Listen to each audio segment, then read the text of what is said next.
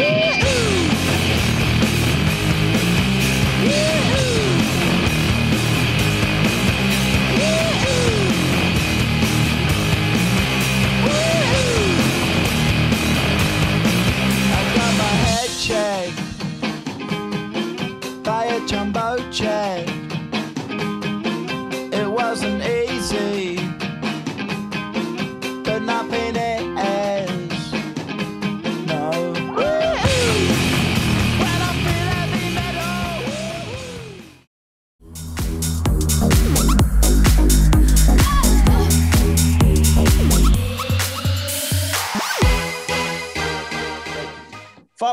Sejam bem-vindos mais um programa do LS Show, vídeo aqui também para o canal, estamos usando as duas plataformas por enquanto, Tiagão Show Radical, mano, salve aí, Tiagão.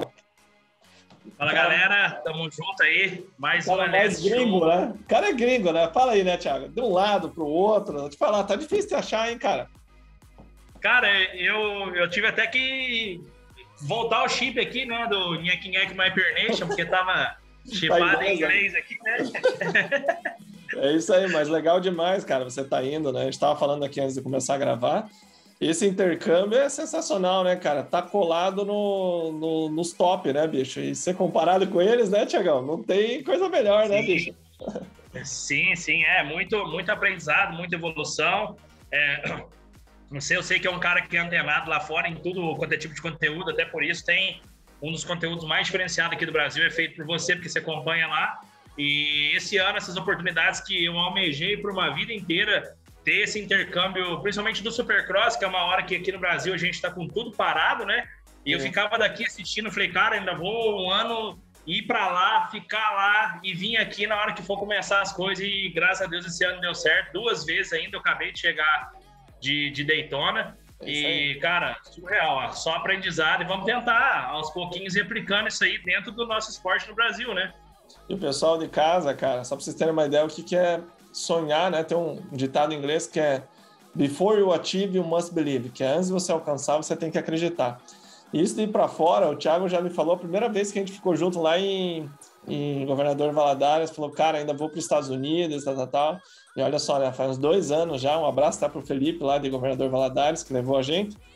Então a gente ficou junto lá na, na, na, na, mesma casa, casa do Felipe, e você me falou isso, não esqueço. E tá acontecendo, né, cara? Então, parabéns, tem que, tem que correr atrás duas, Duas pessoas, duas pessoas que falam comigo sempre, que são muito próximas de mim. É, a primeira que já me falou isso uma vez, e assim, passou na brincadeira, e, e a segunda me falou recentemente, e agora você falando assim, você vai, você vai passando a acreditar, né? A minha mãe e a minha esposa falaram comigo assim: eu tenho medo das coisas que você fala que você vai fazer. Porque. Pega o gordinha, né, Deus, né, rapaz? Assim, Pega o gordinha. É, graças a Deus e, e há muito empenho, muito esforço, e é isso que você falou, acreditar, né? É, lógico, né? Tem coisas que são impossíveis, né? Mas eu, eu, lembro em 2012, quando eu fui, eu acho que você andava ainda em 2012. Acho que andava. Eu andava. Eu fui, a, o primeiro brasileiro de motocross que eu fui, que o pai do Fabinho Santos me levou de carona em Aracaju, lá na, na pista lá do Rodrigo Lama, lá em, no Sergipe. Uhum. Eu cheguei e, cara, ninguém sabia quem eu era. Eu ia bater foto, os caras viravam a cara para mim, ninguém me dava atenção. Aí eu fiquei muito mal, que eu era um jornalzinho regional na época, né? E eu olhei jornal, pro céu, verdade, eu, assim, cara. eu olhei pro céu e falei assim, ó, um dia eu vou ser a maior mídia desse país e esses caras vão correr atrás de mim para sair da minha mídia. Eu falei para mim, cara, eu lembro certinho, eu era um menino. Uhum. E hoje em dia, né? graças a Deus, a gente tem um papel muito importante no, no cenário do, do esporte brasileiro. E é isso aí que você falou, é, é acreditar, né, cara? Que igual, e, e hoje eu falo para mim todos os dias: nós, Show Radical, nossa equipe, nós vamos ser a maior mídia do mundo. Falo Amém. com todas as palavras. Nós vamos ser a maior mídia. Se eu vou conseguir, eu não sei. Mas até o último dia que eu estiver aqui na Terra, eu vou estar tentando. É, eu acho que independente do resultado final, acho que quando você acredita, você destrava isso na tua mente, né? A palavra dos coaches, né? Vamos destravar. E você consegue chegar lá. E se não chegar, cara, pelo menos no caminho disso você vai estar, entendeu?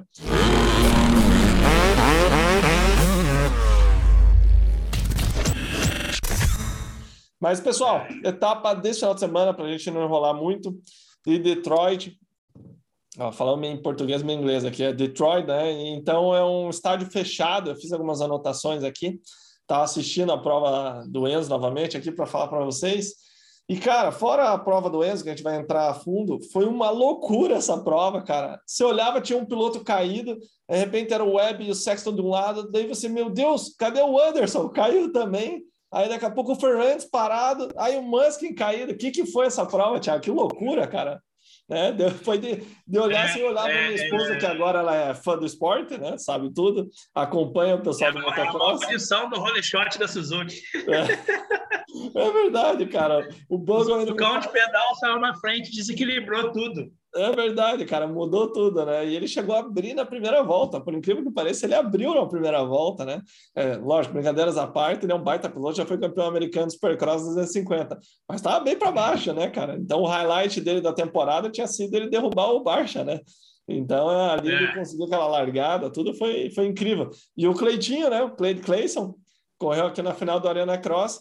Cara, ele mandou um top 10, né? Então, independente de quem saiu da prova, ele estava ali para correr. E é isso que importa. Ele mandou um top sim, 10. Sim, sim. E mais incrível ainda, né, Thiago? O, o meu Deus, me fugiu o nome dele, o nome dele agora, o, o 10, caramba. Justin Brayton. Justin Brayton, cara. 40 anos de idade praticamente, o cara foi lá e meteu um top 5, né, cara? Então foi, foi uma prova muito louca, muito diferente, problemas aí com o Enzo, enfim. A gente vai entrar mais a fundo, mas foi realmente de, de não dormir por um bom tempo. Eu fiquei uma meia hora assim pensando, cara, que foi isso que aconteceu, né? Você teve essa sensação também? Mas isso, isso na real, Leandro, é, é o Ama Supercross. É. Cara, é, é, até a gente vinha falando ali assim, é, falamos aqui agora também, essa questão de estar lá e ver e viver tudo isso que a gente é, é muito acostumado, assim, igual, por exemplo, no Brasil. Você tem cinco caras muito bons, dois, três que são os caras que vão ganhar, e é isso. É. No Ama Supercross, você vê um cara igual o Justin Bogle, que anda décimo, décimo quinto. O cara mete um holy shot e faz essa bagunça na festa. Sim. E aí você tem o Josh Brayton quase. Cara, é muito cara bom, muito cara bom e que basta um, qualquer um dos top 15 se acender a luz do dia do cara, ele vai lá e bagunça o game de todo mundo. Então, assim, Perfeito. é um negócio que, igual essa prova mesmo, tipo assim, não só as quedas, mas todos esses fatos, né, cara? Você pega o Kerry Clayson em décimo, o Josh Brayton é, é é, top 5. O, o próprio Malcolm virou a melhor volta. Então, Sim. cara. É, Loucura. É, é, é, tipo assim, eu, eu curto muito MXGP, mas eu, vou, eu para mim, o Suama Supercross é o campeonato mais pica do planeta. É. é. por todas essas. Cara, é tudo, você pega, né? igual, você pega o MXGP. Dificilmente você vai ver o oitavo do MXGP bagunçar a festa. É. No Supercross, o cara bagunça. É, então, é, Isso você sabe que está se tornando um problema, né? Porque o dinheiro está no Supercross, né? É o show. Então os pilotos estão querendo, estão querendo não, já focam só no Supercross, né? Então eu vou abrir um paralelo aqui, que agora vai começar o novo campeonato mundial do Supercross, né? Estão lançando, você fez até a matéria, eu vi no, no site Show Radical. E, cara, e tá um problema. Por quê? Os fabricantes patrocinam os pilotos nos Estados Unidos para correr o Supercross e também o motocross. Alguns fazem só o contrato Supercross only, né? Só o Supercross. Mas basicamente, quando esses caras vão correr outra prova? É muito difícil. E os organizadores da, do campeonato mundial é o pessoal que organiza o australiano de V8 tal, é um pessoal que, que tem expertise no que está fazendo e tem uma empresa muito forte por trás, que é um grupo de um, de um sheik árabe lá, enfim, são 50 é milhões. Dubai, né? Eu vi isso é, aí. Exatamente, são 50 milhões de dólares em cinco anos distribuídos. É muita grana, então os caras estão com bala na agulha. Mas ninguém quer dar dinheiro à toa, né? Então tem que ter um retorno financeiro. Como seria esse retorno? Aí que fica a pergunta, né? Até escutando o pessoal falando lá fora. Pô, interessante. Mas quem que vai correr nisso aí? Você pega, por exemplo, o Marvin Muskin, que tem um contrato de Supercross Only e acaba agora, ele vai, beleza, ele é um piloto top. Uh, top 10 para trás, muitos vão. Agora, é, ponteiro, puta, Web, Barcha, é, Tomac, Malcolm, é, começa a complicar, né? Daí você fala, não, beleza, eles vão pagar os custos, ok.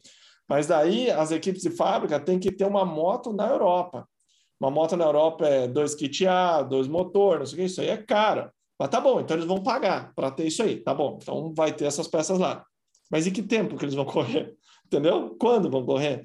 Então, são alguns dos desafios que eles vão, vão ter que superar, né? Obviamente que eles não querem só completar o gate e pilotos americanos, né? A ideia é misturar com a galera do Mundial, o que vai ser interessante para eles, porque eles têm basicamente três meses de folga, né?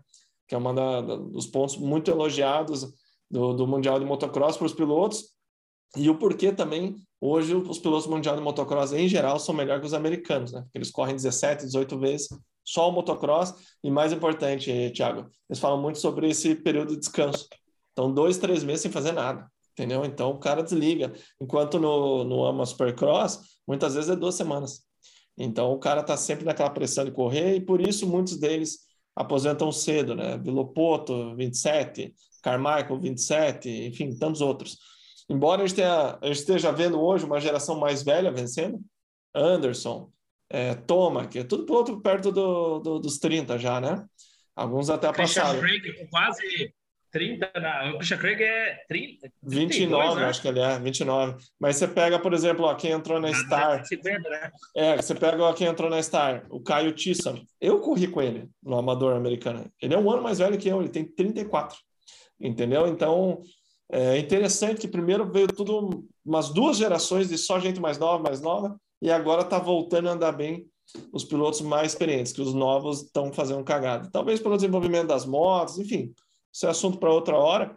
Mas mudou muito o cenário, né, Thiago? Então, é, esse desafio do, do, do Mundial de Supercross, para os organizadores, sem dúvida é grande, vai começar devagar, mas pode surgir algo, voltando ali no assunto do início, pode surgir algo daí, que era o que o Justin Brayton fazia. Ele corria o Campeonato Americano Supercross, onde estava a grana, e dali ele ia para o australiano, fazia o australiano inteiro ganhando dinheiro, corria o Supercross de Genova e mais alguma, uma Bercy, Bercy não, Paris agora, né? Então ele fazia três a quatro campeonatos é, durante o ano só de Supercross. Quando começava o AMA Supercross, que era o principal, ele já tinha o acerto da moto, estava treinado naquela modalidade o ano inteiro, então ele se especializou em Supercross. Então, o que pode começar a acontecer é ter pilotos só de Supercross, entende? Então, isso mudar um pouco, não ter Supercross e Motocross. Vamos ver o que o futuro vai esperar disso aí, né? Pelo que você leu do release lá, o que, que você achou? É, então, eu acho que, que é meio triste, né? Porque a gente, é, pelo menos nós aqui, fãs brasileiros, né? A gente acompanha muitas das vezes o cara que se cagou no Supercross descontar a raiva no motocross, como é o caso do Dino Ferrantes, né? Que ele sempre salva o contrato dele lá no motocross. Então, você falando isso aí, chega a dar até uma preocupação, né? Porque é tem muito cara que salva o contrato, assim, porque eu concordo com você, nos Estados Unidos teve uma época que era 60% do contrato garantido pelo Super e 40% pelo moto. Hoje pode-se dizer que é 70-30, se não for 80-20, né? É. O motocross ainda tem a sua importância, porque você vai lá assistir, igual ano passado eu tive a oportunidade de cobrir a abertura do motocross em Pala. Tudo bem que foi um dos primeiros eventos na Califórnia com a liberação de público, é, no refresco que a pandemia começou a dar em 2021, né? E estava lotado, lotado de público, cara, muita gente mesmo. Então, assim, você vê que o fã, é o mesmo tesão que ele tem pelo Super, ele tem pelo moto, né? Só que o Super é uma outra indústria, enfim. Então, assim, chega, chega a ficar preocupante, né? Se os caras. Vamos, vamos pegar os cinco top. Uh, Anderson, Tomac, Webb, Roxen e falar, não, agora eu sou só piloto de super. O motocross perdeu a graça. É, mil, sem dúvida. americano, né? Sem dúvida. É. E o pro, Ainda mais se os caras começar a, a, ter a responsabilidade de correr a temporada do super americano e chegar ali em maio e se jogar para a Europa para correr o Mundial de Super. Não sei como é que vai ser o cronograma lá, mas uh, vai, é, vai acabar virando outra modalidade né, totalmente fora do motocross. É que, na verdade, é a inserção do Supercross na Europa, né? Então, eles querem trazer para grandes estádios, enfim, querem imitar o Oma Supercross, mas querem trazer os nomes do Supercross, né? O Vilopoto fala muito disso, né? Que o campeonato ideal do Supercross seria menos etapas, em torno de 12, 13, e do motocross em torno de 8. Então, assim, os pilotos teriam uma longevidade maior, você teria grandes nomes, como o Vilopoto ainda correndo, por exemplo, entendeu? O Dandy, etc. Então, eles fazem muita etapa porque eles têm que ganhar dinheiro, né? Esse é o negócio da Feld, por exemplo, que é a organizadora, né? E só que daí, quando tem uma renovação muito grande de pilotos, né? Tem uma vida útil de 10 anos ali da carreira, surgem novos nomes, só que não tem o mesmo peso. Quem que você acha que traz mais fãs para a prova? Um Sexton ou um Chad Reed? Entendeu? Só que o Chad Reed, ele tá certo, ele tem uma longevidade grande, muito acima da média, só que chegou uma hora que ele falou, não dá mais, né? Vou usar outro exemplo melhor, né? Imagine é, se o Vilopoto estivesse correndo ainda, ele tem idade para isso. O Dandy estivesse correndo, ele traria muito mais público do que esses pés novos que estão andando. Então é, é algo que a gente vai ver para frente ainda. Eles estão trabalhando. Mas falando dessa pista, Thiago, você viu que ela não parecia uma pista difícil. Eu, quando vi nos treinos de sexta, eu achei, nossa, que pista ruim, parece uma Arena Cross em, em inglês, né? Em inglês não, perdão, é o americano, porque é mais travada, assim, parecia pequena. Daí, até conversando com, o Enzo é, ontem, ele me falou, pô, cara, eu cheguei e olhei, nossa, que pista fácil. E o Maguila lembrou ele. Eu vou soltar o áudio daqui a pouco para vocês ouvirem. Mas ele pegou e o Maguila falou, cara, isso aqui é uma supercross. Alguma coisa difícil tem. E a gente viu depois da prova que realmente estava complicado, né? Seja pelo terreno é, mais duro, assim, você vê muita pedra também, e nem tanto pela, pela dificuldade da pista. Você teve essa impressão assistindo? É, então, é, volta naquele assunto que, que você sempre fala, né? No questão do, dos estados da, da costa leste menores, né? Sim. E a, a própria Costela também, é, na 250, na 250, que o Stanley Roberts fechou o, o Jet Lawrence na curva e eles uhum. entraram ali, o Stanley foi fazendo de 3-3, o, o Lawrence atropelou tudo, que é o lance que você falou. Eu até vi os caras também falando da questão da construção das costelas, falou antes da na abertura da transmissão, do lance dela estar invertida. Uhum. E na parte de salto também nada, nada com muito segredo, né? Mas ao mesmo tempo que a pista não tinha nada muito tenebroso assim, foi a etapa mais cabulosa mais até agora, né? Então, é. como é que se explica isso? Né? A, a pista não estava assustadora e a etapa foi a mais trágica até agora. Então, é, é um troço que. É, bem, eu falando. Bem, bem eu falando assim da pista, o que me chamou a atenção foi, foram as costelas. Tava diferenciando, né? Sim. E para nossa felicidade, entrando no Enzo, né? Ele tava passando muito bem.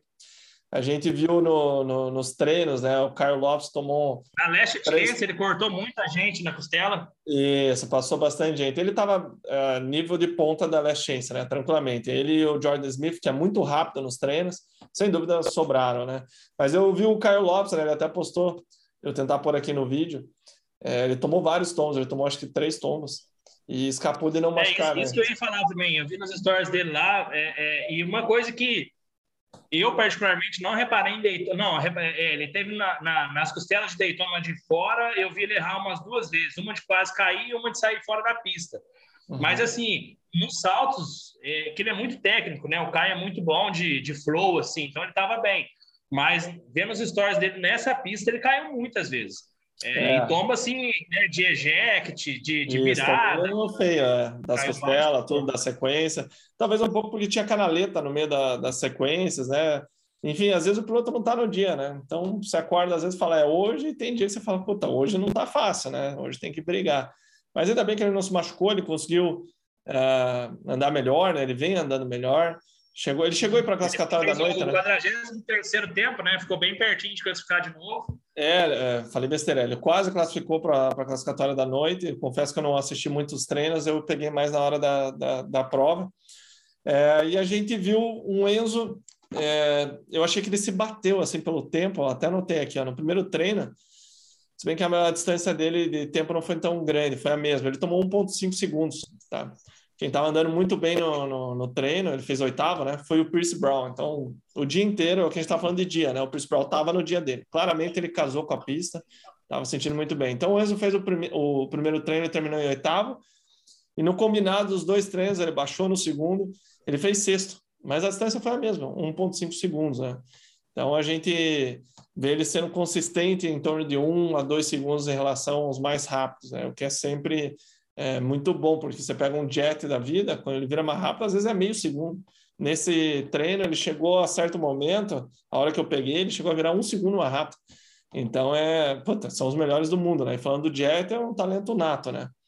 Já na HIT, ele largou muito bem, cara. Eu assisti a largada dele ele de trás, ele mal desequilibrou, as pernas bem apertadas, ele saiu reto, teve um pulo bom do gate, e isso refletiu na posição, né? Então, por ele ter ido melhor no treino, já ficou por dentro, se colocou numa situação boa e largou bem. Então todo mundo abriu lá fora, ele cruzou por dentro e saiu em segundo ali, demorou uma volta, acho, para passar o, o primeiro.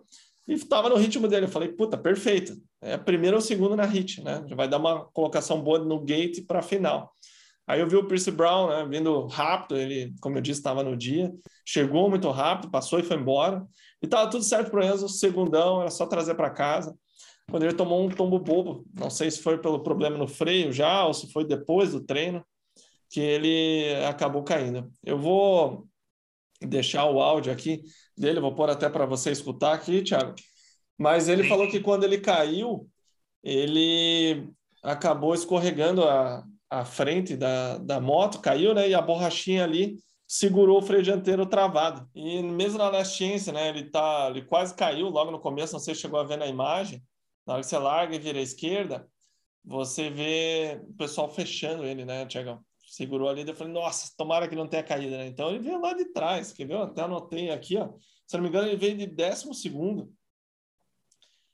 É, é, ele veio de, de lá de trás, décimo segundo teve bastante décimo calma. Segundo. É, veio passando na hora que eu vi ele em décimo segundo, eu achei que eu é. achei que não entrava, cara. Eu falei porque, cara, a Last Chance é muito curta, né, cara? É... E o tempo, na hora que eu vi de décimo segundo, tava com 3 minutos e 40 faltando. Eu falei, ixi, não vai dar. O bicho ligou um turbo e veio, cara. É, ele veio passando muito rápido, né, Thiago? Nas costelas, ele tá passando muito bem, o que é um bom sinal, ele é um pia alto, né? Então consegue ele botou muita gente também naquela mão que a pista se dividia. É. Ele ia por fora ali, ele, eu vi ali e cortou muita gente. Bonito, foi bonito. Eu, até na hora eu assistindo, eu pensei, cara, pelo menos ele ganhou mais tempo na pista, achou alguns pontos de, de ultrapassagem, mas assim, ele tá me preocupando esses problemas mecânicos, né? Até mandei é, a resposta no áudio dele, né? Falei, cara, mas o que está acontecendo com a embreagem da moto, né? Não é comum acontecer isso, né? Ainda mais que a embreagem zero, cara, para andar em uma bateria de 15 minutos, né? É, 15 minutos não, é 7, 8 minutos, ter problema na embreagem, cara, é super incomum. Né? Tem alguma coisa diferente, mas ele não respondeu mais. Mas, enfim, é, alguma coisa tá, tá dando problema. E daí, na hora de largar, né? Ele disse que ficou esperando a moto, ali nervosão, já, né? Pô, será que a moto não vem? Eu passei por isso já quando era criança, cara. Perdi um campeonato assim, fiquei tão nervoso, tinha 11 anos, fiquei tão nervoso ali esperando, cadê minha moto, cadê minha moto? Tava lá meu pai, e o Chuck, o meu mecânico, colando adesivo na moto, cara. E eu derretendo, nervoso, né? Enfim, já bagunçou a prova inteira. E não tenha dúvida que isso afetou ele, essa, esse nervosismo, né? Já é super tenso. E o cara ali ainda sem a moto, falou que a moto chegou no finalzinho, ele nem deu a volta de reconhecimento na pista, porque estava colocando embreagem, né? Aí vem outra parte mais técnica, né? A embreagem para você pôr na moto, para ela funcionar bem, você já deixa ela mergulhada no óleo na noite anterior, tal, que ela chupa esse óleo, já está mais em condições normais. Então, se eles pegarem e meteram uma embreagem zero ali foi, então ela já não funcionou igual, pode ter, ou não, né? Atrapalhado um pouco na largada dele, da, na, na final, né? Mas ele veio de, cara, em torno de vigésimo, né? Eu tava vendo aqui a prova antes de gravar, ele veio de uma largada bem ruim, porque a largada era curta e ele estava extremamente por fora. E o pessoal esparramava na largada, né, Thiago? Então, puta, ficou preso, né? Não tem muito o que fazer, né? E daí ele trouxe para casa ainda em nono lugar, no finalzinho, ele falou que sentiu bastante o físico, né? É, então, sem dúvida, essa tensão pegou para ele e muito, né? Eu não sei, mas mesmo assim, é, ele chegou perto do cunhado dele, pô, tomou pau do cunhado, mas vindo do inferno, né? Então, fez nono lugar e ele deu muita sorte, porque o Styles Robertson ficou muito perto dele. Então, no campeonato, Thiago, ficou muito bom. É, dentro do possível, né? Do, do, do pior foi o melhor, né? Porque ele está agora, quer ver, ó, ele está três pontos do Styles Robertson, lembrando que o Styles largou ali na frente, né, tava na ponta, e quatro do Brown. Só que aí que vem o perigo, né, Tiagão? Porque o Brown, se seguir como nessa etapa, ele está muito rápido, né? Ele chegou a pressionar o, o Jack Lawrence no começo, né? Então, eu acho que a batata assa ali, mas, cara, um quarto é bem realista, né? É, com certeza. E, e que nem você falou, o Percy Brown andou é, num ritmo muito forte, né? Em Daytona ele não fez tudo isso, né, cara? Em Daytona eu me lembro de estar tá assistindo a prova na beira da pista e ver o Enzo passar o, o Percy Brown e meter o marcha e foi embora, entendeu? Então, isso eu vi nos treinos, vi na classificatória. É, tipo, pau a pau ali. E já nessa etapa, tanto que na hora que o Enzo estava na frente na hit, eu estava assistindo, eu falei, falei, não, Percy Brown é freguês. Hum, lá em Daytona, é, né? pensei comigo, falei, ó, lá, lá, em Daytona eu lembro do Enzo passando ele, tacando marcha e vazando. Não vai aguentar o rojão. Falei, vai atacar uma, duas voltas, vai enrolar a língua na coroa e o Enzo vai ganhar a hit. Eu pensei assim, mas, cara, o bicho tava Tá muito bem. Tava rápido, depois do meio evento também a gente viu, né, que nem se falou, ele atacando os caras principal ali. E o Style Roberts também, é, até vi você falando dele no vídeo, né, que ele é uma promessa também, né, que, que a Husqvarna pegou ele e ele ainda tá cru, né, mas você vê que o moleque tem talento e é tem pegada. É. É, o próprio, ele, ele se joga para cima do Jet ali e por três, quatro voltas ele já tem ritmo de ponteiro, né? O negócio é que depois que ele morre, ele vai para trás do Phil Nicoletti. Toda, toda, toda etapa tá sendo isso, né? Ele, é. ele, ele anda tanto com os caras da ponta quanto vai para. Que o fio, a média do fio ali tá dando um oitavo, né? Às vezes ele anda, ele até anda ali dos cinco para baixo, mas é a mesma coisa, morre e termina no oitavo depois. Então, é, os dois estão é, muito bem, que... Thiago, sabe? Porque o, o Styles, ele, os dois estão muito bem, porque o Styles ele se machucou na pré-temporada, né? Vem de duas lesões seguidas, então não treinou muito. O próprio Phil faz quatro anos que ele não corre Supercross, né? ele é mais velhão também. Sim. E eu achei que os dois estão bem, cara. É legal porque é mais gente misturando ali na frente, né? É, e o bom que o Enzo tá dando pau. Né? O, o Phil, o Fio está no maior desafio com o Enzo, né? É, até a gente estava na entrevista que eu fiz, você até compartilhou a entrevista aí. É, ele entra no meio da nossa entrevista, assim, né? Passou na frente da câmera lá, não, nem, nem, nem respeitou a entrevista do cunhado, nem nada. E, e ele está no maior rincha com o Enzo, porque estão é, disputando espaço dentro da equipe, né? Que Sim, bem dizer, quem é o melhor, né? Um cara... Hã? Quem é o melhor, né? Você tem que dar pau sim, no teu companheiro de equipe, e, depois dos outros, né?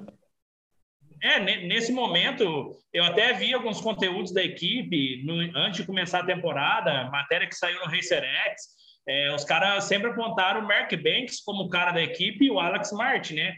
É, o Alex Martin simplesmente pelo fato de ser 450 e o Mark Banks por ter sido um piloto de fábrica na temporada passada. É, ele já e, venceu assim, corrida, né? É, muito, muito pouco se falou do, do, do, do Enzo, assim, no, em tudo que saiu, né? É, não, não colocaram ele no posto, vamos dizer assim, merecido. Talvez também por conta das duas últimas temporadas, que ele teve azar e tudo. E também tem a questão, né, que por ele ter saído do Clube MX aquela vez, acho que ficou um clima meio ruim entre ele e o, e o dono do clube. Mas eu acho que as contas estão acertadas, né? Porque se você puxar as duas costas e todos os pilotos do Clube MX, o cara do Clube MX hoje é o Enzo Lopes, né? É o melhor é. resultado, é a melhor posição, é o cara que, que tá, tá dando uma evidência para a equipe que nenhum piloto deu até agora. Então, é. e o Fio fica nessa, né? O Fio também está indo muito bem, né? Só que é, o que conta não é o, o, ir bem no meio da prova, é como você termina a prova, né? E, é, o melhor do campeonato é o Enzo. Agora, né? O Enzo teve o melhor resultado dele em quinto, tá em quinto no campeonato. Mas o Martin Banks, ele já venceu a etapa de Daytona, tá? Então ele é um cara que anda bem, tanto que ele andou bem lá de 450. E ele venceu uma hit esse ano, de 250. Então esse foi o melhor resultado da equipe. Porém, no campeonato Sim. é o Enzo, sem dúvida. É, até Sim, já comentamos é, isso. Não, não, Eu digo como o, o Martin Banks está em que na, na tabela da Costa Oeste, você sabe? De cabeça? É fácil de ver aqui, ó. Eu não, não lembro de cabeça, mas é que assim, né? O que você bem colocou, que o Enzo teve dois anos muito ruins, né, Thiago? Então. Mas o, bem... o Martin Banks ganhou hit, né? Não ganhou, ganhou etapa, hit. né? O Martin Banks está. Cadê aqui? 250 isso. É que o, o Martin Banks ele está em oitavo. Entendeu? Então, em oitavo ele... na Costa Oeste. Isso. O melhor colocado é o, é o, o é Enzo, o Enzo. É, só que ele tem essa vitória, né? Mas, cara, é, independente de qualquer coisa, é bom saber que a equipe está dando atenção, e não só a equipe, mas a gente comentou isso no outro vídeo. O Poupe Max está patrocinando o Enzo, está colocando ele lá, ele participou do programa ao vivo. Muita gente falou, né? Pô, não conhecia ele, mas só de ouvir parecer um cara gente boa, vou passar a torcer por ele. Toda a exposição, né? Até mesmo o Carmichael, a gente comentava, né? Pô, parece que ele não fala dele, né? Fala do, do Jerix Wall, fala do McAdoo, fala do Shimoda, né, que até então era o primeiro ano deles também, e não fala do Enzo, né? Literalmente estava mostrando o Enzo, ele falava de outro piloto. E agora mudou. Você estava em Daytona, você pode dizer melhor, né? Deram uma baita cobertura para o Enzo, toda a torcida estava lá. Tava um clima muito legal, né? Sim, e, e, uma coisa que eu pude que eu pude sentir assim, é, num contexto geral, é, porque esse ano, bem dizer, a gente está tendo uma invasão brasileira no Amo Supercross, né? A gente tem um Enzo que, que já chamou atenção desde as outras temporadas, quando ele fez aquele teste para a Pro Circuit, que a brasileirada invadiu o Instagram da Pro Circuit e tal. Até a galera dos Estados Unidos achava que era robô, né? Que era, tipo, alguma parceria que o próprio Enzo fazia para todo mundo ficar né, lá. Mas, e, não, mas eles, hoje eles já sabem que o negócio aqui realmente a galera pegou. É, o Steve Matthews falou que o, que o direct message dele do Instagram estava arregaçando, né? Sim, sim. E aí, o que, que, que eu Thiago, como show radical, posso dizer assim, é, em Daytona mesmo, que tava uma galera gigante do Brasil. Hoje, dentro do, do, do Supercross, tem o Enzo, né, que é o cara que abriu as portas para essa exposição brasileira, para se ganhar o respeito que, que a gente está tendo dentro do Ama Supercross. Aí, em seguida, veio o Caio Lopes, né, é, é, com essa oportunidade que ele teve. A gente já tem o, o Hamler, que é filho de brasileiro, que é criado lá, que os caras sabem também, né, que tem esse vínculo brasileiro. É, aí depois tem os dois caras da SGB Unlimited, que é a equipe do Katie Clayson, que é o Marcelo e o Tuco, que são empresários brasileiros que vivem nos Estados Unidos e que criaram essa marca SGB Unlimited, estão patrocinando o time que, que é mais uma posição brasileira e, e que a mídia americana também, né? Puta, mais brasileiro aqui. E aí é, tem tá nós com o show, show radical. né? O, o Alex Ray falou de vocês, né? Falou do show radical eu te mandei, não, te mandei no, no, Max. Isso, foi muito legal. Então, assim, é, pé, pé, por pé, cara, passo por passo, tá tendo uma, uma, uma verdadeira invasão brasileira. E na etapa de Daytona, muito fã do Brasil viajou para a Flórida só para acompanhar a Daytona. E, e, a indústria americana teve, teve um momento que eles entrevistaram o Jackson, que é locutor é, em Santa Catarina, ele é de Joaçaba. O cara chegou, com, o Jackson estava na beira da grade, o cara chegou com o microfone e perguntou de onde ele era. Aí ele perguntou em inglês, né? O Jackson respondeu, entendeu a pergunta, respondeu: Ah, from Brasil. E aí o cara fez mais perguntas em inglês, e aí o Jackson já meio que se perdeu e começou a falar em português. Aí eu tava fotografando, era na segunda classificatório, e começou a falar: ah, eu sou do Brasil, sou de Santa Catarina, de Joaçaba, e eu vim aqui assistir o Enzo Lopes. Eu falei, caraca, cara, eu acho que eu tô falando até em português na, na locução do evento. Então, assim, é, o que, que acontece? A, como acontece com a própria Austrália, né? A Austrália enviou bastante piloto para uma Supercross, ganhou o respeito dela. Porque você sabe que o americano, os caras da, da indústria americana, principalmente do Supercross, eles são muito é, bairristas, é, né? Bairrista, né? O uhum. negócio ali é, é só América. E para um país assim, que o tanto de país que se joga lá, é, é, tem latino, tem vários, venezuelano, o próprio Anthony. Então, assim, mas para ganhar uma expressão, igual, por exemplo, a Alemanha tem com o Roxen, a França tem com o Muskin e com o Ferrandes, a Austrália com os irmãos Laurens, com o Chad. Então, o Brasil está ganhando esse respeito, entendeu? E a gente indo lá, não, não, não só o Enzo, mas assim, a gente indo lá trabalhar, é, é, os caras vai da entrando no cenário, né? Vai, vai, entrando ali, né? Vai cada vez estando mais perto, e, né? E eu até quando troco e-mail com o cara que cuida da mídia do Supercross, que às vezes eu cometo algum erro, né? O próprio lance das transmissões que a gente parou de fazer, a galera, oh, por que, que parou? Por que, que parou? Até usar o espaço do podcast para tentar expandir um pouco mais essa informação que muita gente pergunta até hoje. A gente parou porque a gente não tinha a, a autorização do AMA, a transmissão é um produto que eles vendem. Eu sei que é caro para todo mundo comprar aqui, e ainda tem opções de, de, de, assistir aqui, mas que eles já estão de olho em tudo, eles não são poucos. Então, assim, é, quando eu fiz o contato, eu prometi para eles que eu não ia transmitir mais, justamente para ganhar essa credibilidade, para ele ver que, né, que o brasileiro é, quer crescer lá dentro, quer fazer as coisas direito, né? jogar o jogo. Né? Aproveitar né? essa porta é, aproveitar essa porta, essa visibilidade que o Enzo está conseguindo lá dentro da pista, a gente que vem junto aí, na, vamos dizer assim, na, na manada, fazer as coisas direito também, para cada vez mais ganhar espaço e respeito. E quem sabe um dia a gente aproximar essa negociação e conseguir trazer algo oficial para dentro do Brasil, em parceria com eles, mas isso aí só vai ser alcançado sementinha por sementinha, né? Você sabe muito bem, você já morou É devagar, né, Thiago? É isso aí. Mas aí vocês estão lá, você fez uma baita cobertura. Foi uma pena que a gente não conseguiu gravar. Teve a cobertura lá também do, do Rick Carmichael, né, do evento dele no, no outro final de semana, no, no, outro dia, né? Então ficou uma corrida, uma correria, a gente não conseguiu gravar. Mas só para a gente não estender muito, que eu tenho que buscar meu filho daqui a pouco. Vamos seguindo aqui, Tiagão. Então, segundo lugar, McAdoo, né? Primeiro lugar, Jet Lawrence. Basicamente, o Jet sobrou na prova, né? Teve um momento ali só que ele, um retratário dele uh, atrapalhou ele na, no salto de chegada, ele não pulou o duplo e o Pierce Brown foi para cima, aonde ele deu uma atacada ali, mas daí o, o Jet olhou, fez assim, né? Vem se consegue vir atrás, né? E sumiu, cara. Então, foi bacana de ver, o Brown deu tudo de si, tanto que na hora que o McAdoo chegou, ele já estava entregue, né? Então, acho que ele fez certo, realmente, ele tentou fazer o nome dele, porque se ele passa o Jet, né, Tiagão? Aí era só alegria.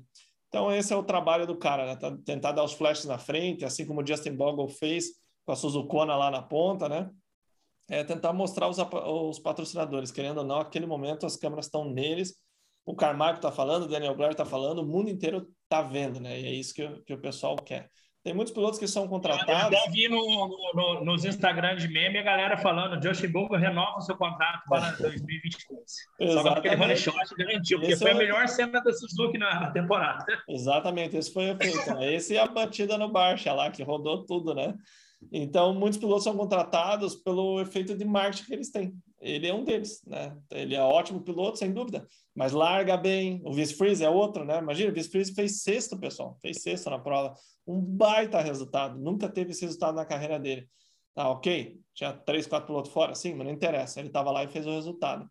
Então, a 250 foi isso. O Jet agora tem três vitórias no campeonato, mais isolado do que nunca. É o campeonato dele para perder, resumindo, né? Ele tá com tudo na mão, é só trazer para casa, junto com alguns milhões aí no bolso, que vai sempre muito bem, né, Tiagão? É, mas é, você sabe que, pelo menos eu ouvi falar, né? Na 250 não chega na casa dos milhões, né? Você já ouviu falar um isso? Um milhãozinho chega. Um milhãozinho chega, porque ele tem Red Bull, ele tem Honda oficial, um milhãozinho chega. É em torno de 100 mil dólares ali uma, uma vitória, né? Alguns mais, outros menos, porque depende do formato do contrato, né? Uma base mais alta, uma, um bônus de pódio mais, mais baixo, um bônus mais alto, uma base mais baixa. O Carmichael, por exemplo, na época dele era 100 mil dólares por vitória e só para o primeiro lugar. Ele foi lá e ganhou 22 baterias do motocross. então, é 24. Então, né? o, o, eu conheço uma galera ali que é muito próxima do Hampshire. Até uma vez, antes dessa temporada, a gente estava na pista, o Hampshire estava e estava na rodinha. E ele falou que o melhor contrato da 250 circulava na casa de 280 mil dólares para quatro meses, que é os quatro meses Supercross. Na verdade, não são quatro meses, né? Eu acho que eles fecham o contrato em oito meses, porque o contrato começa a vigência no ano anterior, na pré-temporada, e vai até terminar o Super para quem assina só o Super, meses. né? Seis meses o contrato, né? É, seria seis meses e 280 mil dólares, né? Eu acredito. É, isso seria um contrato, na época, um contrato top que eu acho que era do Jeremy Marsh na Geico, que não era o cara, né? Ah. Mas eu também acredito que um Christian Craig da vida e um Jet Lawrence pode chegar num. Deve é chegar com os bônus. Né? Com os bônus chega, porque é. daí ele vai ter os bônus de vitória e mais o campeonato. Só para você ter uma ideia, o Nathan Ramsey, em 2004, quando eu fui assistir ele, ele correndo no Amos Supercross, foram as primeiras KTM quatro tempos, certo? É, 2004. 250. Ele ganhava 150 mil dólares por vitória. Era um bônus absurdo, cara. Absurdo, né? As 450, as 250 na época aí, 450 não ganhavam isso, né? 250 dois tempos. Então varia muito, né? Existe também seguro dos é, contratos, tem uma. Tem, você, pode ver, você pode ver que em Daytona o Caio Lopes fez night show e nem fez rifa na outra semana. Porque fez night show, já ganhou uns dólares. Na outra é. semana nem rifa ele soltou. Já parou a rifa, né? Não, se o Caio, se o, ó, galera, vocês ficam torcendo pro Caio fazer night show. Se ele começar a fazer night show toda semana, vai acabar as rifas. Porque aí recebendo a linha ali já não, já não faz é. rifa mais, não. Outra semana fica sossegado. Mas o dólar tá caindo, né? Então pode ser que ele ainda continue, né? Mas só para você ter uma ideia, é. um cara que faz main event na 450, que é onde paga realmente, só de classificar para a final todo evento, ele vai fazer de 6 a 8 mil dólares por mês, entendeu?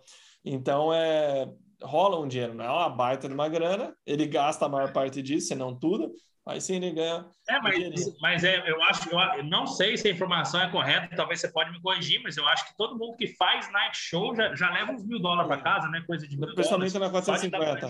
Eu não lembro quanto é. é o valor certinho, posso até verificar isso aí, mas, mas tem uma, uma grana assim. Mas assim, o que eles têm, eles falam é muito especulação de contrato, porque ninguém fala para o outro o contrato. Por isso que vem os agentes, né? É, ajudam muito na negociação, porque ele, ah, eu sei que em ano tal você pagou tanto para o Thiago, em ano X você pagou tanto para o Leandro, então o meu piloto agora vale isso. Enquanto que o piloto vai negociar, ele não tem ideia, né? Eu sei dessas coisas porque o Steve Matthews falou uns 20 minutos lá sobre isso, que tem seguro, sobre performance das equipes tal, e tem equipe menor que já dá com seguro. Ou seja, se o cara for mal, ele pelo menos garante um dinheiro lá. Mas para ele ter o dinheiro do, do seguro, muitas vezes ele tem que ter uma pontuação já no campeonato. Cada caso é um caso. É super complexo, mas existe isso. Mas falando da 450, Tiagão, a gente tem ainda uns 20 minutos. Antes, antes de você entrar na 450, daqui a pouco vai ter showdown. Vai ganhar o Craig ou vai ganhar o Jet? Cara, eu aposto mais no Jet. O Jet é mais agressivo. Eu acho que ele põe a faca nos dentes e ele vai pro pau, nem que chega no chão.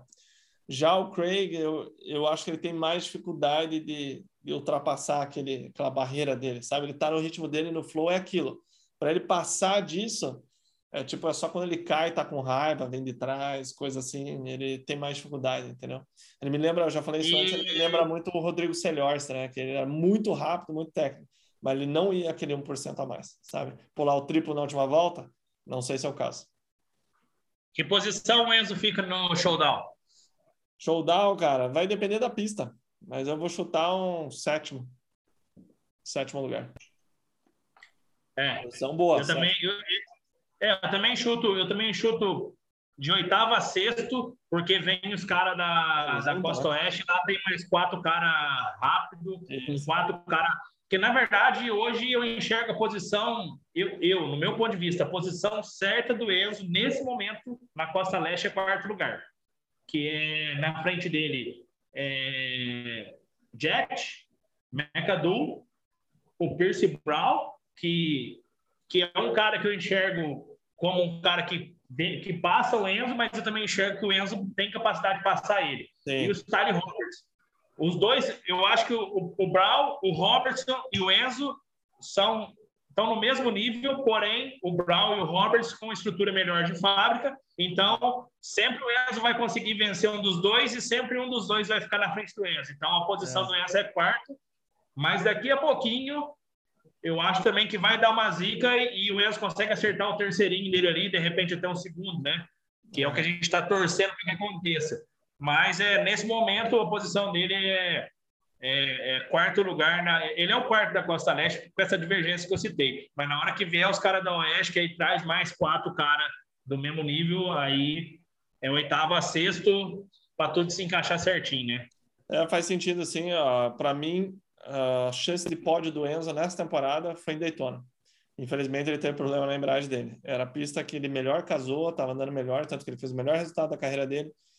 Então, teria, teria sido ali. Eu acho que agora, no Supercross tradicional, fica mais difícil. No showdown, você mete mais três, quatro pilotos de fábrica junto, complica, né? Com mais estrutura. Você vê, por exemplo, o Tissa. É, eu acho, eu acho que o showdown vai ser uma etapa dele se puxar, ganhar experiência, né? Ganhar maturidade, enfim. É, igual ele, ele mesmo postou falando é, essa etapa, o quanto ele aprendeu, né? Ele até no áudio aí, ele falou para você que ele aprendeu a andar na frente, os cuidados que ele tem que ter quando chegar a hora dele de puxar o pelotão ali. Então, assim, são etapas, etapas de fazer resultado e etapas de fazer é, currículo, né? Fazer aprendizado, enfim. Então, eu é, acho que o showdown para ele vai ser muito válido para como vai subir demais o nível, ele adquirir experiência, macete, muita coisa, né? É, ele, está cada vez vantagem. na frente, né? Ele tá é, ele tem uma tá vantagem, Thiago, que, que eu estava falando, eu estava falando até para ele, esse pessoal, muitos deles, nunca venceu prova, nunca venceu no amador, nunca vai vencer no profissional. Alguns vencem no amador e foi essa a última vitória. Ele é um cara que já venceu muito na carreira dele. Ele vem para o Brasil, vence e tal. E mesmo assim, como ele disse, quando ele estava liderando, ele se sentiu pressionado, estava focando mais no Brown do que nele. Então, para vocês verem como isso é importante. Eu falei para ele, você tem que lembrar dessa experiência que você tem. Né? Então, você já liderou muito prova. O Balbi uma vez me falou isso também. Esses caras não sabem vencer prova. E é uma, algo, um trunfo a mais que ele tem, que ele já venceu muita prova, né? Para quem não sabe, ele já disputou o Mundial de 60, por exemplo, com o Hunter Lawrence. É, o Enzo ganhou a vida inteira dele no Brasil, a vida inteira ganhou prova no amador no americano. Então isso é uma baita vantagem que ele tem que, tem que usar a favor dele, realmente trazer, né? Mas olha só, o Caio Tissam entrou de, é, na, na Star para essa etapa, né? 34 anos. Ele nunca foi um cara largar muito na frente. Ele, mesmo assim, não foi tão bem na hit, nada, foi lá e largou em terceiro. Essa é a diferença de uma moto fábrica, né? Eu fiz um, uma caixinha de perguntas no Instagram e estava perguntando se ele iria melhor com uma moto fábrica. Lógico que iria melhor, em tudo. Porém, não vejo ele fazendo um pódio em situações normais, tá? Talvez se ele se tornar mais agressivo com uma moto fábrica, um pouquinho mais rápido, largando melhor, aí sim. Mas vendo ele de clube, o pódio seria Daytona, né? Realmente. Mas é só minha opinião, né? Torço para que eu esteja errado. Mas, pessoal, vamos lá sobre 450, Thiago, senão vai, vai estourar meu tempo aqui. Então, cara, vamos falar de Web Sexton, né? O Web, ele parecia um gatinho no começo do campeonato, né? Começou com o segundo lugar, muito bom, Robson e ele, segundo. Pô, não vai vir esses nomes novos, vai ser os mesmos de sempre. E de repente despinguelou o negócio, né? A gente sabe que ele estava tendo problema com a moto nova, não estava se acertando. E a gente comentou aqui no canal também, o Zac Osborne, o falou no podcast e falou: Cara, deixa chegar na outra costa, na costa leste, a moto vai bem. Eu andei nela, vai por mim. E não deu outra. Ele já começou a bater resultados melhores, vinha de três pódios seguidos, e nessa etapa ele estava bem. Tá? Não ao mesmo é, web do ano passado, que ninguém passava ele, mas estava bem. E ele, tanto em Daytona quanto nessa, não sei se você reparou, Tiagão, estava passando costela, cara. E essa costela era difícil, ele estava conseguindo passar bem. Óbvio que não era um Tomac da vida, um Jet Lawrence, mas estava passando bem. Só que, cara, o Sexton encostou nele e ele foi passar o, o Clay Clayson. Ele foi fazer ultrapassagem e o Sexton quase deu na traseira dele e ele viajou ali. Não sei se vocês separaram. É, a sequência ele tentou pular três. Ninguém pulou três naquela sequência. Ele errou. Então ali era dois e daí sim mandava três. Então ele deu uma comida de bola violenta. Então na hora que ele tentou pular três, ele encavala e o coitado do Sexton que estava ali do lado, né, de gaiato, acabou acertando no braço e na mão dele. A gente não sabe ainda se machucou a mão, ele não falou, ou o ombro, né? É, acabou os dois caindo. A moto do Sexton mesmo pegou a roda aqui no, na camiseta dele, deu uma, um baita fritão né, na, nas costas. Mas ele não tinha culpa nenhuma. Né? Na verdade, não foi culpa de ninguém. Foi uma situação de prova. Mas se alguém é mais culpado, é o Web que tentou pular algo que ele não estava saltando, né, Tiago? É, ele tinha, tinha que ter abortado e feito salto conforme você explicou, né? Mas acho que na hora da corrida, corrida ali, né? só quem tá ali, que nem você fala, só quem tá ali com a mão no guidão para saber o que faz e o que não faz, né? É. Eu, eu provavelmente não faria, mas é, o, cara, o, cara, o, cara, jogou para ver o que acontecia acabou dando errado. Quem, quem passou por uma situação parecida com essa foi o Trey Canar, né? É, 2014, se não me é, engano. Por aí saltou, o cara não saltou e ele saltou e deu em cima, né? Deu uma merda grande parecida, só que não era um salto maior, né? Ali era um saltinho de, de ritmo, né? Um, é. é um saltinho mais baixo. Se fosse um, um triplo de encaixe longo, assim, a merda tinha sido bem maior, né? Sim. Não deu tempo da moto ganhar peso para chegar a quebrar um, um osso ali, né? Foi bem curtinho, então. É, ele ainda tentou, né, Thiago? Ele tentou botar a mãozinha aqui, ele tentou botar a mãozinha do lado e foi andando, né? Não sei o que, que ele imaginou que ele ia conseguir fazer. Ele deu duas é. voltas. Não, é, é porque aquela pancadinha ali já foi suficiente para os dois perder o Wi-Fi, né? Aquela hora ali, o, eu acho que o Web estava desconectado do Bluetooth, não sabia nem o que estava fazendo. Ele estava passando ali até que alguém falou: Fih, você perdeu o sinal, sai daí. E é foi é a hora assim, que ele saiu da pista, né?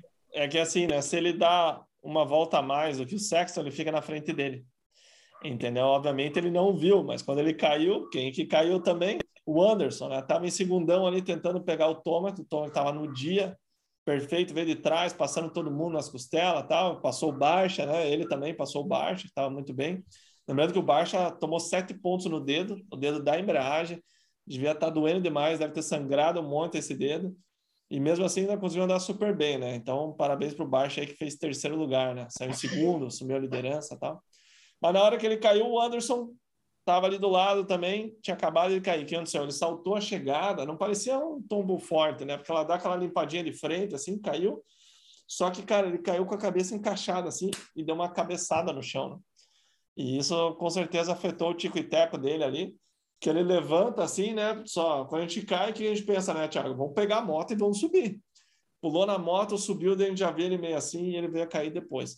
Então, parece que ele teve uma concussão realmente. Né? Concussão é quando você dá uma chacoalhada no tico e teco, fica repetindo dez vezes a mesma coisa. E existe um protocolo muito, muito sério, muito forte. Vocês vão lembrar quando o Sexton caiu faltando uma volta e meia, ele deu aquela cambaleada assim, já não deixaram ele terminar a prova. Ele falou: Não, eu tô bem, tô bem, deixa eu pegar a moto. Mas claramente ele não estava tão bem assim. E a mesma coisa foi o Anderson. Na hora que ele caiu ali, estava com o olhão instalado, né? Então já, já abandonou. Foi uma pena porque ele estava na disputa do campeonato, né? O, o Thomas tinha tudo para abrir mais uns pontinhos ali, primeiro e segundo, mas estava ali. Com o tombo deu uma complicada, né, Thiago? Sim, sim, e até falando desse protocolo aí, quem foi quem foi está sendo prejudicado por ele é o próprio Hammer, que ah, sofreu aquele tombo na oitava bateu a cabeça. Toda semana ele está passando por testes lá com, com o médico que atende pelo AMA Supercross. Em Daytona ele não tinha sido liberado ainda, e para essa etapa ele não conseguiu ser liberado ainda. Para ele ser liberado, parece que ele vai ter que na semana de intervalo de uma etapa para outra fazer dois treinos físicos e tipo apresentar a declaração que treinou para o médico e dois treinos de moto. A hora que no meio da semana ele cumprir essa essa regra, na outra semana ele está autorizado ah, a correr.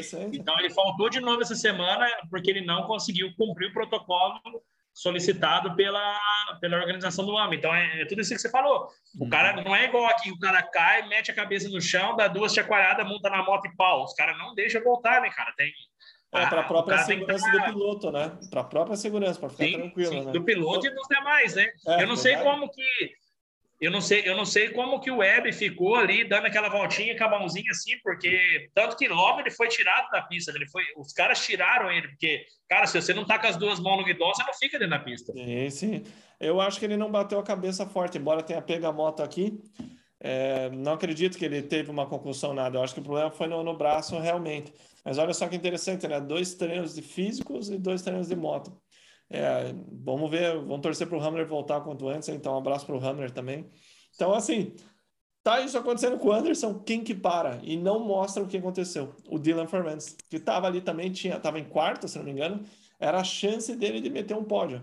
Ele é, parece que ele caiu um tombo e machucou a mão. Né? O pessoal que estava no podcast falou: não, eu vi ele caindo, não foi nada tão sério, e até me preocupa, porque aparentemente não foi algo sério, e ele simplesmente falou: chega, é, ele quis dizer, é, o Jason Thomas falou, ele quis dizer, pô, talvez seja algo que ele já está cansado, né, de se machucar e etc, né? E falou, pô, não, chega, chega disso aqui, entendeu? Ou realmente machucou, né? Então isso a gente nunca vai saber. Mas o fato é que ele caiu, então já estão falando de quatro pilotos caídos no mesmo momento.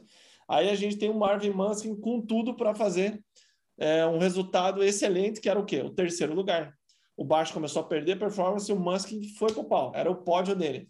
Ele foi atacar na mesma curva que o, Enzo caiu, ele limpou de frente, caiu também, e daí eu achei que tinha acabado aí, porque a transmissão tirou dele. E nesse podcast, o Jason Thomas é, e o Steve Matthews também falaram, cara, o Marvin encostou de novo na última volta no Baixa e quase passou ele. Então, sem dúvida, ele precisa de resultado, né, que é o último ano de contrato dele, é um contrato só para o Supercross, então ele precisa dar, mas para vocês verem como foi uma prova louca, né? Uma pista simples que não parecia ter nada demais, deu toda essa, sei lá o que, esse Mad Max lá, né? Igual o filme, né? Foi, foi doido o negócio, né, Tiago? É, foi sem dúvidas a, a etapa mais loxada que teve até agora na temporada, né? A gente já teve até o próprio começo da temporada estava muito legal, porque cada etapa estava ganhando um cara, teve três líderes diferentes e tal. Então, assim, tava, tava vindo uma temporada bem interessante. Ah, falando da 450, chegou um determinado momento ali que o Toma que assumiu o controle, né? Voltou a ser o Toma que ataque, né? E tomou a rédea na coisa. Agora, nessa etapa, o Bambu chacoalhou de novo, né?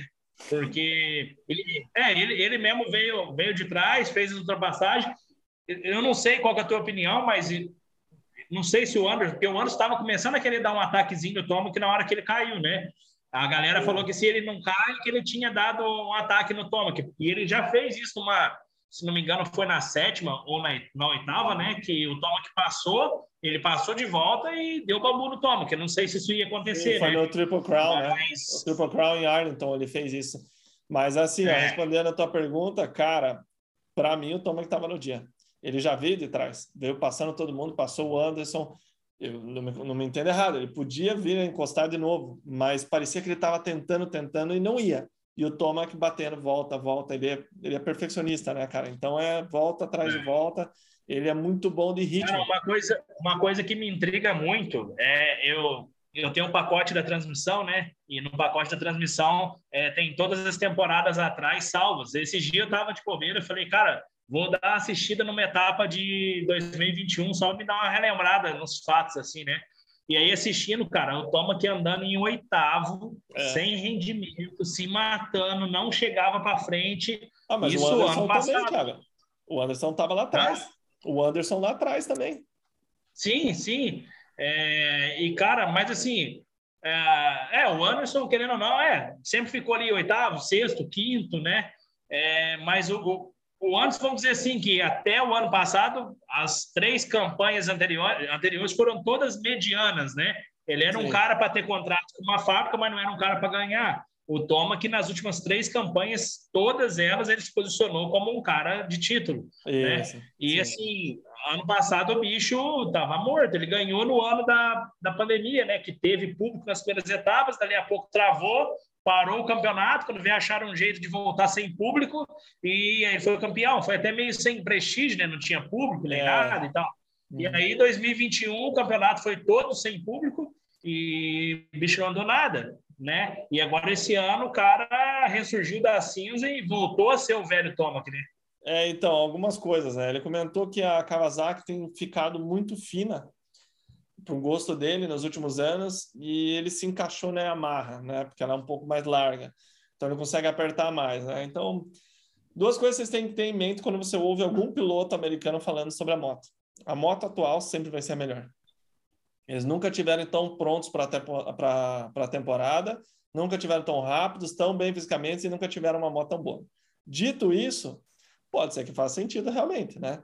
Ele é, comentou, o pai dele comentou, que a principal diferença para ele mudar para a Yamaha, que ele foi para ganhar menos dinheiro que na Kawasaki. Ele podia ter ficado na Kawasaki só tomando dinheiro, estava tudo certo.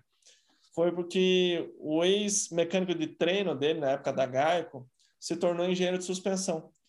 E ele se encaixava assim como ninguém com o cara, sabe? Ele pensava, o cara acertava a moto. Ele falava, a moto tá dobrando a frente da entrada de curva, o cara sabia exatamente o que fazer. E esse mecânico, ele é engenheiro agora, né? Ele é piloto também. Então, a linguagem é, entre um engenheiro de suspensão e um piloto é quase um casamento entre um homem e uma mulher. Um olha para o outro já sabe o que está acontecendo. Então, a principal diferença foi esse cara eles terem mais liberdade para acertar a moto como ele queria. O, o John Tomac falou, cara, a gente queria ir para um lado e sabe como é que é a empresa japonesa, né? tem que ser algo testado, não sei o quê. Então, tudo demorava muito e não fizeram o que ele queria testar. Então, com a Star, é uma equipe oficial? É, mas é gerida de forma privada, assim como a Joy Gibbs, né? como era a Garco, enfim, não é a, o Japão administrando a equipe. Então, ele fala, eu vou fazer isso aqui, vai lá e faz. Então, essa foi a principal diferença. E claramente foi uma aposta, sim, mas está se pagando. Ele teve o melhor início de, de, temporada da carreira dele na 450. Ele parece o melhor do Tomac da Honda e o melhor do Tomac da Kawasaki. Juntou, né? Como disse o Stuart, eles fizeram um filho e agora esse filho anda de Yamaha, né? Tanto que, né? Ele conquistou a 42ª vitória, superando o recorde do 43ª, né, esse final de semana, superando o recorde do Vilopoto. E ele também é o quinto maior vencedor de todos os tempos. Ele já entrou para o top 5 do melhor do Supercross, cara. Então, sem dúvida, o cara é monstro. Acredito eu que ele pega o Carmichael ainda, nesse número de vitórias. Mas o, o bicho-papão de todos, o, o, rei do Supercross, é o Jerry McGrath com 72 vitórias. Aí eu já tenho minhas dúvidas se ele chega lá. Mas se continuar do jeito que ele está indo, né, cara, não é de duvidar ele ter mais vitórias. Então, assim, é, esse casamento do Tomac com a Star, com a equipe, com o clima, alguma coisa mudou e girou uma chave nele. Você vê ele modo ET quando precisa, mas também consistente e calmo quando ele não está tão bem. Então, essa é a principal diferença. Eu acho que depois de tanto tempo, ele aprendeu com o Dandy, enfim, com o Chad Reed, a estar tá ali todo final de semana. E o resultado está aí, né, Tiagão? Acho que é 39 pontos que ele está na frente agora. Tá bom, né? Metade do campeonato, 39. 40, eu acho que é 40, 42 ou 43, não é? É, será que eu sou meio errado? Pode ser que a matemática tenha falhado aqui, que eu escrevi agora. Então, em torno de 40 pontos. Resumindo, ele tem quase duas etapas na frente. Tá bom, né? Tá com o título na mão. Tá agora, agora é, essa minha ida a Daytona, eu escutei vários rumores lá, uma coisa que o Roxen tá certo com a KTM. O que estão falando é que vai ter uma inversão de Web vem para a Honda, e Roxen vai para a KTM. Vamos ver, vamos ver se porque o que rolou entre Malcolm, Anderson e Tomac foi uma inversão de cadeira, né? É, o Malcolm pegou a cadeira do Anderson, o Anderson pegou a cadeira do, do, do, do Tomac e o Tomac pegou a cadeira do Malcolm. Então, os, os, três se misturaram ali. E é. todos os três deram um up gigante, né, cara? Então, tudo isso que você falou em relação ao Tomac, né, também deve ter alguma, algum encaixe ali, algum acerto muito bom, porque Malcolm andando como nunca andou, o Anderson fazia tempo que não andava na linha da frente, e agora é torcer, porque Roxen e o Web estão apagados, né? O Web ainda está um pouquinho melhor do que o Roxen, mas longe daquele Web matador que foi ano passado, né? O bicho é. o bicho estava sendo o que o, o Tomo que está sendo hoje. Então. E aí, os ver, bastidores a gente não sabe, né, Thiago? Os bastidores a gente não, não tem acesso. Então, às vezes, sei lá, é, cara, às vezes ele olhou para o Roger De Costa e, e não, não, não falou, não tá legal mais, cara. E o Roger fala, não, é você que tem que melhorar. Ele fala, não, é a moto.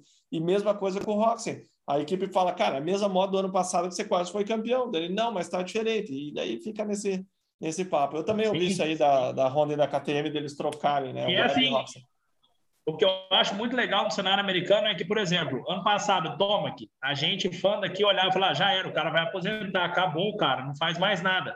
Os caras têm um olho tão clínico, tão clínico, que fala, não, traz ele para o meu time que ele vai ser campeão. Então, assim, para a KTM, tá olhando para o Roxen, que há pelo menos duas, três temporadas, a gente enxerga o, o, o Roxy como um cara bom, mas que é um gatinho baleado, né? Você encosta nele, ele entrega os pontos. Então, assim, é, para a KTM estão tá olhando e assim, ó, vamos trazer esse cara. Algum olho muito clínico os caras têm e assim, ó, não vamos trazer ele, pôr ele na nossa moto, ele vai ser campeão. E vice-versa. A Honda falou, não, já que você vai levar meu cara, eu vou pegar o seu. É. Então, muito provavelmente, ano que vem, a mexida das cadeiras aí vai, vai ser né, para os caras que ficaram para trás esse ano, né? Porque se mexeu a cadeira para os caras que estavam xoxo ano passado e os caras estão na ponta, então ano que vem é. reserva. O, o reserva emoção. Não, e outra pode... coisa. Ó, ó, o patrão ligando aqui já. O Roxy você não pode duvidar de nada, né? Porque quando ele ficou um período fora, ele voltou no motocross arregaçando, né? Então, no Supercross, perdão, né? Porque ele teve um ano passado muito bom. Eu acho que ele fez certo em parar, assim. E não é de duvidar, cara, que ele vai lá ali e arregaça que nem o ano passado. Cara, eu posso, ser, eu posso ser só um bobo falando, mas quando ele anunciou essa saída aí, é, eu tenho comigo que já é para já botar a mão nessa. Apesar que o cara tem contrato, né? Mas, meu, o Supercross inteiro está na costa leste, ele mora na costa oeste. Ele saiu de campo. É, é... Quem não garante que essa hora está lá na Califórnia já começando a acertar a, a KTM já para o ano que vem escondido. Então, assim, para o cara ter, se retirado não, eu acho que não, acho que não, sinceramente não, porque daria uma merda muito grande. Mas o campeonato dele, o contrato dele é final do ano. Então, uma coisa eu te garanto, que a KTM ele já conhece, já foi campeão mundial por ela, tem um relacionamento de longa data, né? Foi ela que trouxe ele para os Estados Unidos.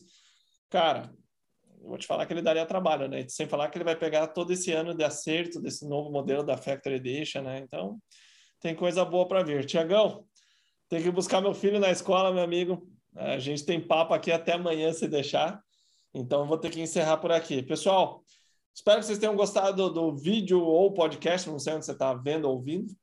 Mas é, a gente está tentando alongar um pouquinho mais, mas hoje eu comecei mais tarde, o bicho pegou no trabalho, então peço desculpa até para o Thiago ter começado mais tarde. Mas vamos tentar um dia chamar o Hector aqui, o pessoal também, para diferenciar um pouco e fazer uma mesa redonda aqui com mais tempo até para a gente ficar três horas aqui falando de motocross. Porque se deixar, a gente fica, né, Thiago? vamos marcar um churrasco aí, nós levamos a turma toda, o Jean, o Hector, o... Deus do o, o Me fugiu o nome do teu... Do teu o Denis, Denis Carmichael. É o Denis. Denis. Isso. Levamos o Denis para fazer o Brap aí, vamos fazer um, um, um reggae. Aquele, aquele viado só fica mexendo no celular olhando Fórmula 1, cara, nem corrida assiste. Mas vamos chamar o bicho que pelo menos dá risada, a gente vai. Então, Tiagão, muito obrigado. Obrigado você também que está assistindo o vídeo e ouvindo no podcast. Até a próxima, rapaziada. Esse final de semana tem Supercross de novo. Tem mais Enzo Lopes e Caio Lopes nos representando e vamos ficar na torcida aí para o Hamler aparecer também. Então, obrigado a mais um LS Show. Fiquem com Deus. Até a próxima. na na